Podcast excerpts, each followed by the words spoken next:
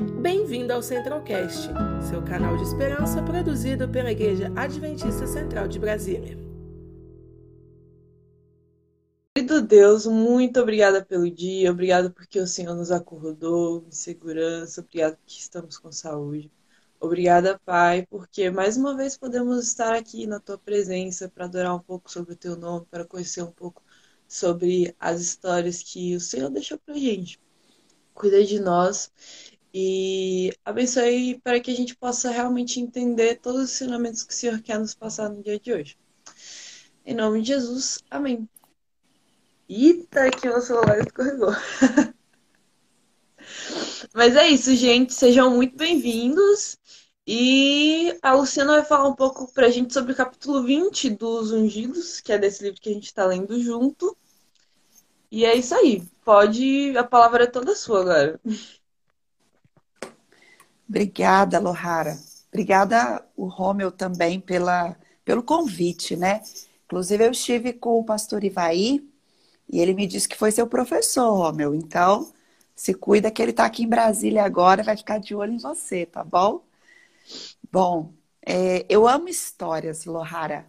Desde pequenininha eu passava horas lendo histórias e eu gostava de ler livros que tinham alguma história. Até hoje, Estou aqui no escritório, aqui em casa, tem vários livros, mas. Uma leitora. Os que eu mais gosto são aqueles que têm uma história para contar. Eu amo, por exemplo, pregar um sermão e, e sempre contar uma história, porque eu acho que a história ela grava na nossa memória lições importantes.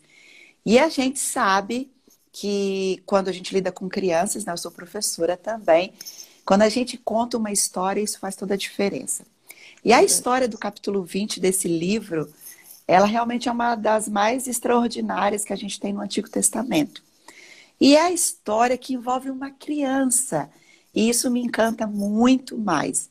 E quando eu fui convidada, que eu soube que seria essa história, eu fiquei muito feliz. Eu listei aqui algumas lições importantes que a gente poderia tirar dessa história. É claro que a gente não vai contar toda ela, porque vocês conhecem essa história, mas é a história de Namã e da menina que a gente chama né, de menina cativa.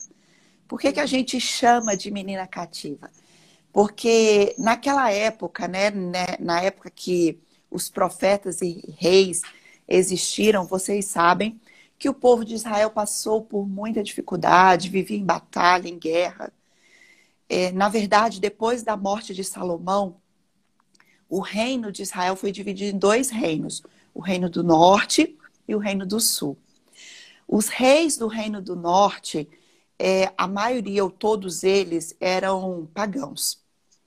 Do reino do sul, alguns amavam a Deus e outros não. E nós tivemos aí, por exemplo, uma união entre a filha de Josafá com a filha de Acabe e isso não foi muito interessante. E o povo vivia em conflito. Nesta época aqui da história de Naamã, os sírios, eles tinham invadido novamente a terra do povo de Deus e eles levaram algumas pessoas cativas. Vocês sabem que várias pessoas eram levadas cativas. Nós temos o caso de Daniel, por exemplo, e seus amigos. E aqui foi uma garotinha. A Bíblia não diz quantos anos ela tinha. Mas estudando a respeito da história dela, provavelmente ela fosse uma pré-adolescente. Tivesse ali Lohara entre 10, 11 anos. Era uma garotinha ainda. É, eu saí da minha casa com 14 anos de idade. Eu fui estudar num internato. E mesmo assim, com um pouquinho mais velha, a gente sente falta de casa. E eu me lembro que eu escrevi uma carta para minha mãe Naquela época não tinha celular, dizendo: "Mãe, eu vou voltar para casa. Tá muito difícil aqui. Eu tenho que acordar às 5 horas da manhã." E eu estudava lá na FADBA, que é um dos nossos colégios que fica lá na Bahia. E eu estava muito cansada. Era ainda uma garota. Mas a minha mãe disse: Olha, se você quiser voltar, você volta, mas o seu futuro também depende dessa perseverança. E eu permaneci, graças a Deus, estou aqui consegui seguir em frente, fazer tantas coisas. Mas eu imagino essa garotinha. Eu fui porque eu quis ir, porque eu sabia que era o melhor para mim. Mas essa garotinha foi levada cativa para um lugar distante, longe dos pais e como escrava. Diferente da minha situação, que fui por uma opção. Mas o que mais me impressiona nessa história é que quando Ben Haddad, que era o rei da Síria naquela época, ele invadiu aquele local e levou a menina cativa, ela, no seu coração, decidiu ser diferente. Você já pensou, é, Lohara, como as pessoas são reclamonas hoje? Tem gente que é o próprio livro de lamentações. É Reclama de tudo. E hoje está fazendo sol. Ah, hoje está chovendo. Ah, eu queria ter isso. Principalmente por conta das redes sociais, a gente às vezes quer se comparar com o outro. A grama do vizinho sempre é mais verde. Porque fulano está viajando e eu estou aqui em Brasília. Ah, mas eu queria agora no feriado segunda-feira, e segunda-feira é meu aniversário, Lohara. Olá, segunda-feira. Aniversário adiantado já. Obrigada, dia do evangélico. E eu nunca passei meu aniversário com feriado, mas aqui em Brasília é feriado. E às vezes, ah, eu queria ir para Pirinópolis nesse feriado, Caldas Novas, eu não posso. A menina não reclamou. Ela foi. E essa é uma lição importante que a gente precisa aprender. A gente precisa viver contente sobre qualquer situação, como diz o apóstolo Paulo. E depois que, que essa menina chegou naquele local, ela foi trabalhar com a esposa de Naamã. Olha que gracinha. E algumas lições importantes eu gostaria de, de tirar desse primeiro momento dessa história. Essa menininha fez a diferença. A gente não tem registro na Bíblia do nome dela. E nem no livro que nós estamos lendo, Ungidos, não mostra, não diz qual era o nome da garota. Mas isso já me traz uma outra lição. Não importa quem você é. Não importa se as pessoas olham para você, talvez, achando que você é o vice-treco de coisa nenhuma. Hoje a gente vive uma sociedade, eu sou psicóloga também, onde é muito fácil você não se dar valor. Tem muita gente com sentimento de desvalia, não tem sentimento de pertencimento, tem muita gente que às vezes pensa, inclusive, em perder a vida porque acha que não é notado. Mas eu queria falar para você que está me ouvindo nesta manhã que você é muito especial para todas as pessoas que estão ao seu redor. Talvez não, mas para sua família e para Deus em especial. Aquela garotinha, a gente não sabe nem o nome dela, mas a gente sabe que ela fez uma história. Ela mudou a vida de uma família e talvez de uma nação. Não importa se nós vivemos uma circunstância adversa, nós podemos erguer a cabeça e louvar ao Senhor. E essa é uma lição importante que eu aprendo da história da menina cativa. Ninguém sabe o nome dela até hoje, mas a história dela está escrita na Bíblia e no coração de tantas pessoas que se inspiram com essa história. Às vezes, pessoal, a gente não é tão notado mas a gente pode fazer a diferença, porque o Senhor nos abençoa. Uma vez eu vi um vídeo, acho que talvez você conheça, de uma pessoa que ganhou um livro com o nome das melhores e maiores catedrais da Europa. Você sabe que é um país mais antigo, tem muitas catedrais lindas. E essa pessoa ficou impressionada que ao ler esse livro, quase não aparecia quem havia construído. E ela então, lendo, tirou uma lição para a vida dela. Aqueles monumentos maravilhosos, nem sempre tinha alguém que precisava colocar o nome na história. Isso significa que nem sempre a gente precisa ser um destaque, precisa ser o melhor nome para que a gente seja reconhecido especialmente por Deus. Ele nos ama e ele cuida da gente. Então, essa é uma lição importante. Uma outra lição incrível que a gente tira dessa história é que a menina, quando percebeu que alguma coisa estava acontecendo, ela agiu. Às vezes a gente fala que a gente tem um sexto sentido, a gente tem uma intuição maior, e às vezes, né, Lohara, falam que nós mulheres somos muito perceptivas, nada contra os homens, os homens também são. Mas às vezes as mulheres se tocam assim de alguma situação. Meu marido diz que eu consigo fazer muita coisa ao mesmo tempo. Estou falando aqui, tô digitando aqui, tô falando, olha, cuidado, faz tal coisa. E a gente sabe que isso é muito diferente. E uhum. olha só, provavelmente a menina percebeu a movimentação. Ela viu, quem sabe, a esposa de Naaman chorando. Ela sentiu que a situação era diferente. Ela não foi intrometida, mas ela foi assertiva. E eu quero ler esse texto que está lá em 2 Reis, no capítulo 5, e ela só quero ler esse texto que a Bíblia diz, diz assim, versículo 3. Disse ela à sua senhora: Tomara o meu senhor estivesse diante do profeta que está em Samaria, ele o restauraria da lepra. Ela foi tão assertiva, ela não teve dúvidas.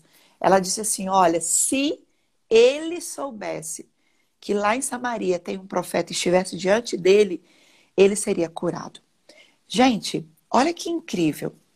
Será que a gente consegue hoje, nos nossos dias, testemunharmos com tanta precisão como essa menina fez? Muitas vezes nós estamos diante dos nossos amigos no trabalho, na faculdade, na igreja, e eles nos perguntam alguma situação e a gente tem medo. Ela não. Nem perguntada ela foi, mas de maneira assertiva, ela disse: Tomara que ele encontrasse com o profeta de Israel. E ela falou com tanta convicção, porque vocês sabem, né? Quando a gente quer vender um produto, quando a gente quer fazer propaganda de alguma coisa, não adianta a gente ficar, ah, compre esse óculos que ele é bom, Tá? Eu tenho que dizer, olha, gente, esse óculos é extraordinário. Ele é leve, ele é isso, ele é aquilo. A gente tem que fazer quando a gente tem um livro que a gente leu, que a gente gosta, ou até mesmo quando a gente come alguma coisa legal, vai num restaurante diferente, a propaganda é a alma do negócio, não é isso? Uhum. E essa garotinha, usada por Deus, ela deve ter dito com tanta empolgação, com tanta firmeza, que a mulher de Naamã disse para ele: Olha, eu acho que tem uma solução para você. Se você for a Samaria, você vai encontrar a solução. E o livro Ungidos, eu não sei se a gente tem algum pai nos ouvindo nesta manhã, mas depois fica gravado, eles podem ouvir. O livro traz uma, uma experiência incrível, dizendo que nós, pais, temos a responsabilidade de educarmos nossos filhos para serem meninos e meninas de fé. Amém por isso? Uhum. Aquela garotinha, ela foi levada cativa. Ela poderia viver reclamando, cabisbaixa, talvez infeliz, talvez fazendo o trabalho de maneira relaxada, como a gente diz. Mas ela resolveu fazer a diferença, assim como Daniel e seus amigos também fizeram. Provavelmente, se ela não fosse uma garotinha que fazia tudo com capricho, com amor, com dedicação, a palavra dela não teria credibilidade. Essa é uma outra lição também. Como cristãos, tudo que nós fizermos, nós temos que fazer para a honra e glória de Deus. Eu costumo dizer que eu não trabalho para ninguém. Eu trabalho no Colégio Adventista da Asa Sul, vocês sabem disso. Eu trabalho para Deus.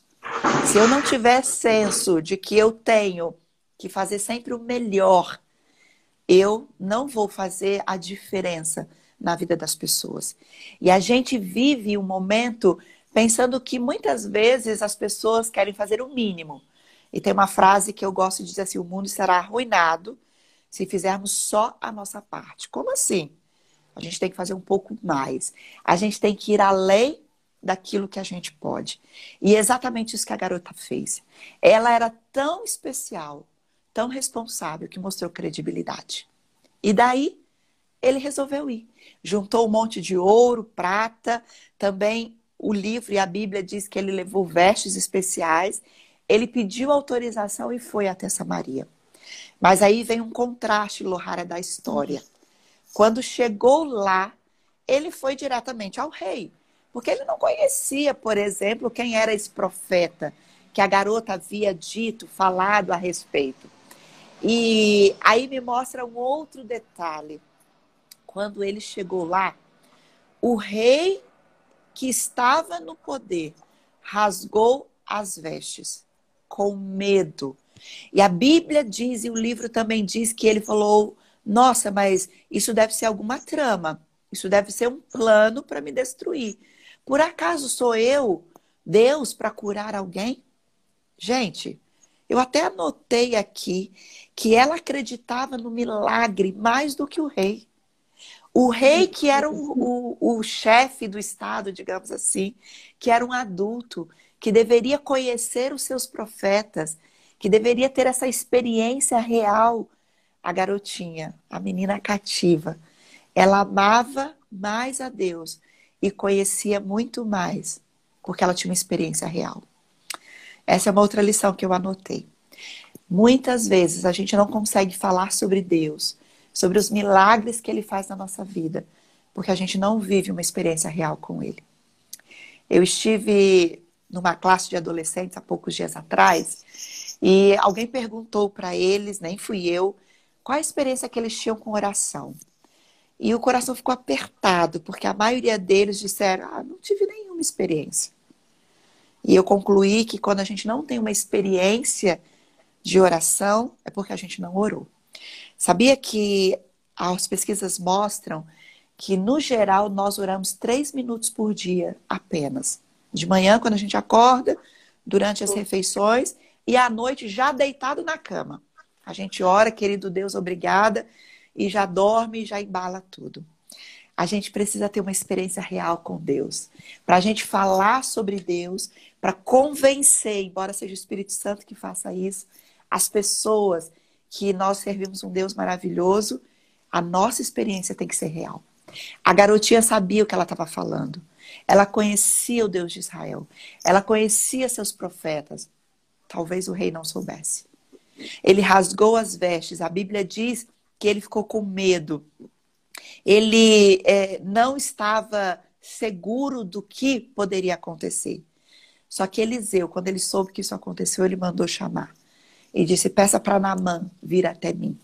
E Namã foi lá. A garota era uma coadjuvante na história, mas ela se tornou brilhante por conta da sua fé. E quando Naamã chegou, vocês conhecem, o rei pediu para que ele mergulhasse sete vezes no Rio Jordão. E a primeira reação dele foi ficar chateado. Ah, que isso?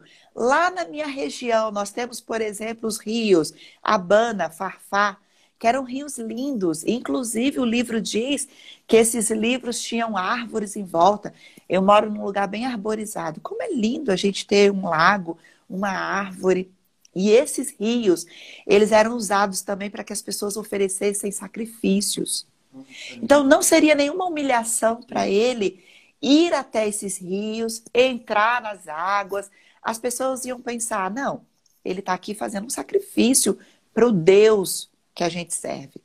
Agora, mergulhar no Jordão, um rio barrento, um rio que não tinha nenhuma dessas é, características, e ele já tinha desistido. Outra lição importante, Lohara. A gente desiste muito fácil de algumas coisas. Às vezes é preciso perseverar, precisa lutar até o fim, precisa buscar realmente o objetivo e o foco. Eu que lido com crianças e adolescentes, a gente costuma dizer para eles: não desistam, tá difícil, tá complicado, foco, perseverança. E os próprios servos ali do rei disseram: Senhor, o senhor veio até aqui e agora não vai fazer mais esse esforço, o que, que custa? E ele resolveu mergulhar. E o milagre aconteceu. Ele mergulhou no Jordão e ele simplesmente foi restaurado. Verdade que muitas vezes nós somos orgulhosos. As coisas de Deus são simples e nós queremos complicar, mas é preciso ter fé, perseverança e o milagre vai acontecer. Eu tenho que ter coisas legais sobre essa história. E eu eu fiquei pensando em alguns detalhes. Depois que o milagre aconteceu, é, Naamã resolveu entregar alguns presentes para Eliseu. E eu faço uma pergunta para você. Eliseu foi mal educado em não aceitar os presentes? Não. O livro diz que ele não deveria receber nenhum pagamento por uma bênção que foi dada por Deus. Olha que lindo também. Às vezes, nós fazemos alguma coisa, ou temos saúde, ou algum projeto foi realizado, E assim como Nabucodonosor, a gente se enche de orgulho. Olha a Babilônia que eu construí. Na verdade, tudo vem do Senhor. E Eliseu reconheceu isso. Ele sabia que ele foi apenas um instrumento usado por Deus para curar Naamã e para testemunhar que em Israel há um Deus todo-poderoso. A gente não precisa ficar orgulhoso de nada. Uma vez eu vi uma frase que diz assim: ninguém deve olhar de cima para baixo para ninguém, a não ser que seja para estender a mão. Não precisamos ficar orgulhosos de nada que a gente faz. É o Senhor que nos sustém, Ele que nos dá tudo. Eliseu não recebeu, não porque ele fosse orgulhoso, mas porque ele queria que Naamã entendesse que ele não fez nada. Quem fez todas as coisas foi o grande Deus de Israel. Só que nessa história tem um outro personagem, Gease. Gease era servo de Eliseu, trabalhava com ele, conhecia, mas os olhos se encheram quando ele viu aquela comitiva com todo aquele ouro, prata, roupas, e ele foi correndo atrás.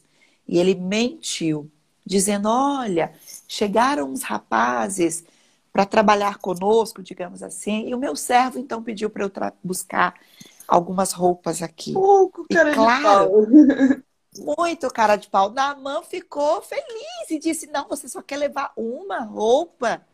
Você só quer levar uma prata. Não, vamos fazer mais. E o livro diz que ele pegou todo, tudo que ele podia, ele não ia trazer muita coisa. E aqui diz que ele levou para ele algumas coisas. E ele ainda fez uma outra coisa. Naamã pediu para que o servo o acompanhasse. E aqui diz que, com duas mudas de roupas, ordenou aos seus servos que levasse o tesouro. E sabe, gente, que legal. Gease sabia que Eliseu não ia gostar dessa história. E ele, quando estava chegando perto da casa, falou: Olha, obrigada pela ajuda. Eu agradeço, podem ir embora. Ele dispensou e, escondido, guardou o tesouro. Quando ele chegou, Eliseu olhou bem para ele e disse: eu sei o que você fez. Meu espírito, não no sentido de que as pessoas dizem que o espírito anda, né? Mas Eliseu era um homem de Deus. Ele conhecia, ele recebia de Deus iluminação. Ele sabia. A gente que é mãe, né, costuma dizer que conhece o filho pelos olhos. O que, é que você fez? O que, é que você aprontou? Eu tenho duas filhas. E Eliseu conhecia Gease, sabia que ele tinha feito alguma coisa. Então ele disse para ele: infelizmente, você foi uma pedra no caminho de Naamã. Nós estávamos aqui fazendo um trabalho para mostrar o grande Deus de Israel. E agora você vem com mentira. Sabe, gente, a mentira nunca será do Senhor. Deus é um Deus de verdade, Deus de aliança, Deus que cumpre suas promessas, mas a mentira é de Satanás. Quando as minhas meninas eram pequenas, eu dizia para elas assim: meninas, nunca mintam, porque o pai da mentira não é Deus. E a gente precisa ser fiel. Se existe uma coisa terrível hoje em dia, é mentira. Hoje em dia, não, sempre. Satanás mentiu para Eva, dizendo: Ah, certamente você não vai morrer. E desde então, a humanidade sofre com a mentira. Já viu como a mentira pode afetar tantos relacionamentos? Seja na igreja, no trabalho, na família. Quantas pessoas são destruídas por uma falsa testemunha? Deus precisa nos abençoar para que nós nos livremos disso. E tem gente que mente, Lohara, de maneira tão assim, natural, como se a mentira fizesse parte da vida dessa pessoa. Gente que mente e a gente sabe nem sabe. E a gente precisa pedir para que Deus nos liberte da mentira. Porque a verdade, ela é soberana sempre. A gente que tem filhos, talvez alguém esteja me ouvindo, eu costumava dizer para as minhas isso também, meninas, se vocês falarem a verdade, vocês nem serão punidas, dependendo da situação, é claro. Mas quando a mentira é descoberta, a punição pode ser dobrada. E Gease, infelizmente, ele foi uma pedra de tropeço. Ele mentiu. Mas a punição para aquele momento foi que ele ficou leproso até o final da sua vida. A gente sabe que Deus não é um Deus de vingança. Deus nos ama, Mas, infelizmente, a gente sabe que tudo que a gente faz tem uma consequência. E essa foi uma consequência que ele teve que carregar para toda a vida. Eu termino é, dizendo que Deus dará a todos nós a oportunidade de sermos uma luz na vida das pessoas, como a garotinha foi na vida de Naamã. E o texto termina dizendo que ele voltou para casa e os olhos de Deus estavam sobre Naamã e ele pôde testemunhar do Deus verdadeiro. E o mais lindo de tudo é que aqui diz que ele passou, é, deixou de ser leproso e aos olhos de Deus, esse nobre pagão foi fiel naquilo que acreditava ser correto. Ele era mais digno de sua bênção do que aqueles que sofriam pela doença em Israel, porque tinham menosprezado os privilégios que receberam. Certamente tinha ou tinham outros leprosos em Israel e eles não foram curados. Porque um homem que nem conhecia o Deus de Israel teve mais fé. Ele fez uma caminhada até Israel, até Samaria, para poder ser curado. Sabe, às vezes nós estamos dentro do nosso território, conhecemos o Deus maravilhoso e há pessoas do outro lado que creem mais do que a gente. Nós conhecemos sobre oração, mas não oramos e outras pessoas têm mais fé. É preciso ter uma experiência real com o Senhor. Eu quero terminar desafiando a mim e a você para que nós deixemos Deus cuidar da gente, para que nós possamos ter uma fé como a menina teve, uma fé real. E eu anotei aqui uma última frase que eu gostaria de ler sobre a garotinha, e eu já termino, que meu tempo já terminou, né? E a gente, eu queria ler dizendo assim: sem dúvida, essa menina hebreia recebeu ensinamentos de, de que sua vida estava sobre os cuidados de Deus. Apesar de se encontrar num ambiente pagão, manteve um compromisso firme com o Senhor o Deus da misericórdia. Decidida a revelar a superioridade do Deus de Israel sobre os deuses pagãos da Síria, mesmo num ambiente de guerra e de opressão, essa jovem exercitou sua fé simples e testemunhou do poder de Deus para curar a lepra. Graças a esse testemunho perseverante, Naamã não apenas foi curado da enfermidade, mas também colocou de lado seu orgulho e veio a crer no Deus de Israel. Essa garota fez a diferença. E essa é uma das mais lindas histórias do Antigo Testamento. Deus abençoe você. Deus abençoe a mim nesta manhã. E que nós sejamos verdadeiras testemunhas desse, desse Deus que pode todas as coisas, mesmo no dia de hoje. Ele pode nos transformar. E ele vai nos abençoar se de maneira humilde nos colocarmos no teu altar. Muito obrigada pela presença de todos, pelo convite. Deus abençoe. Espero ter contribuído com essa história que realmente é uma história encantadora. Amém. Essa história é realmente muito linda. Toda vez que eu escuto, eu aprendo coisas novas, mesmo sendo uma história tão curtinha, né? Tipo, a gente pode aprender um pouco com os erros de alguns personagens, com o acerto de outros, mas que no fim possamos ser como a menina cativa, né? Sempre testemunhar, ter a fé dela que além de corajosa, ela teve muita, muita fé naquilo que ela acreditava. E, cara, é, foi um prazer ter você conosco. Obrigada por fazer parte da nossa live. E você pode fazer uma oração para a gente concluir? Claro, oremos.